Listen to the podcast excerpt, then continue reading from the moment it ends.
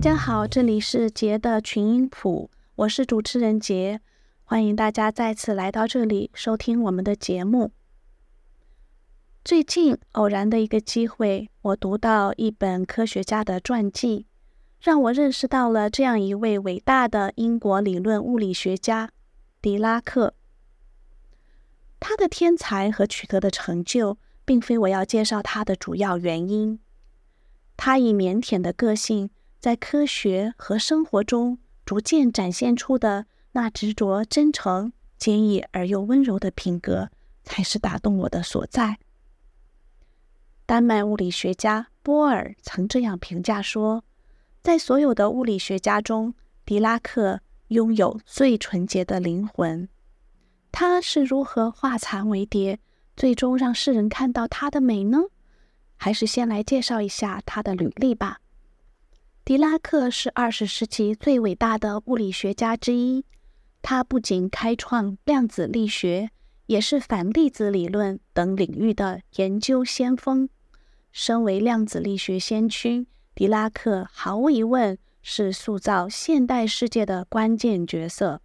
凡是主宰当前社会的电子学、电脑、通讯及网络科技，无不以他的理论为基础。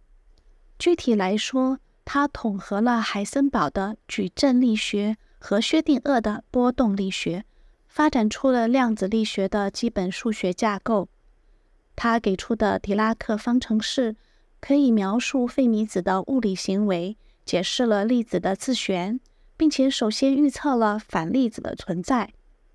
而他在路径积分和二次量子化也扮演了先驱者的角色。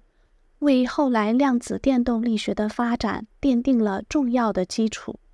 此外，他将拓扑的概念引入物理学，提出了磁单极的理论。一九三三年，因为发现了在原子理论里很有用的新形式，也就是刚才提到的薛定谔方程式和狄拉克方程式，狄拉克和薛定谔共同获得了诺贝尔物理学奖。这位生于一九零二年、年仅三十一岁的狄拉克，成为当时历史上最年轻的获奖的理论物理学家。那狄拉克是一个怎样的人呢？法梅洛给狄拉克自传起名为“最奇怪的人”。的确，年轻的狄拉克极度害羞，也不愿与人交流。即使是和其他物理学家在一起时，他最喜欢的消遣。仍然是长时间独自一人散步和爬山。由于狄拉克重视学术上的追求，因此在物质生活上也毫无享受。他不喝酒，不抽烟，只喝水。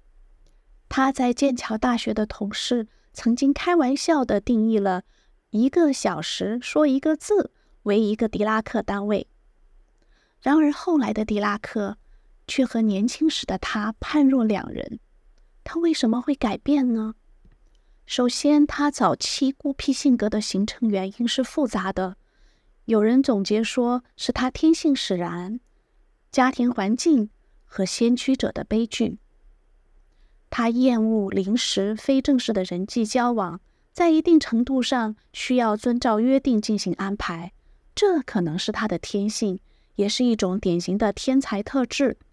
说是先驱者的悲剧，那问题主要发生在他的大本营——英国物理学中心剑桥。在著名的卡文迪什实验室，拥有卢卡斯教授席位的约瑟夫·拉莫尔和洛伦兹都发现了洛伦兹变换，但拉莫尔坚持以太的概念，并且拒绝接受狭义相对论。拉莫尔这个实验上的强者，理论上的弱者。没能跟上时代，到了二十世纪二十年代，这种情况仍在持续。在天文学方面，阿瑟·艾丁顿率领著名的西非海岸探险队求证广义相对论，发现了质量光度关系，甚至利用 E 等于 m 乘 c 的二次方公式推断了恒星内能的来源。但他对二十世纪二十年代中期出现的新量子力学却几乎一无所知。换句话说，二十世纪二十年代中期的量子革命几乎完全是发生在欧陆的现象，狄拉克是唯一的例外。因此，狄拉克不得不独自面对英国的现行标准。在荣获卢卡斯教授席位和诺贝尔奖之后，他可以说是身负和牛顿一样的职责，本可以通过领导这场变革而跻身强势地位。然而，作为一个天生寡言少语的孤独者，这个角色完全不适合他。更糟糕的是，像爱因斯坦一样，这位做出了根本性发现的超级天才，对次要问题失去兴趣，而次要问题仍然是科学进步的主要内容。这使得他和年轻一代关系疏远，完全孤立了起来。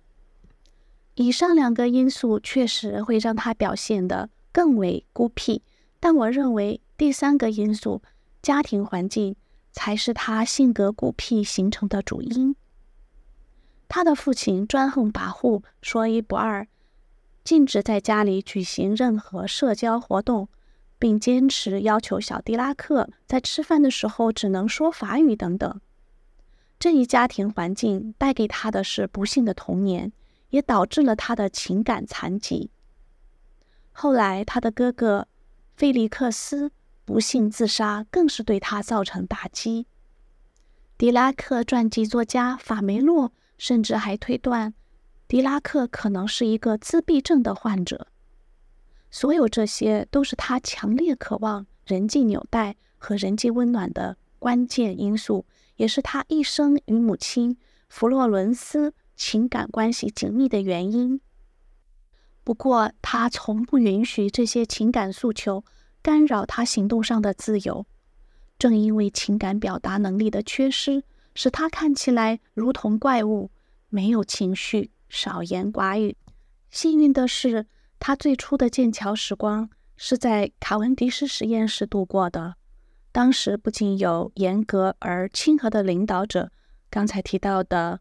卢瑟福，还有诸如卡皮查等一众著名的实验物理学家陪伴着他。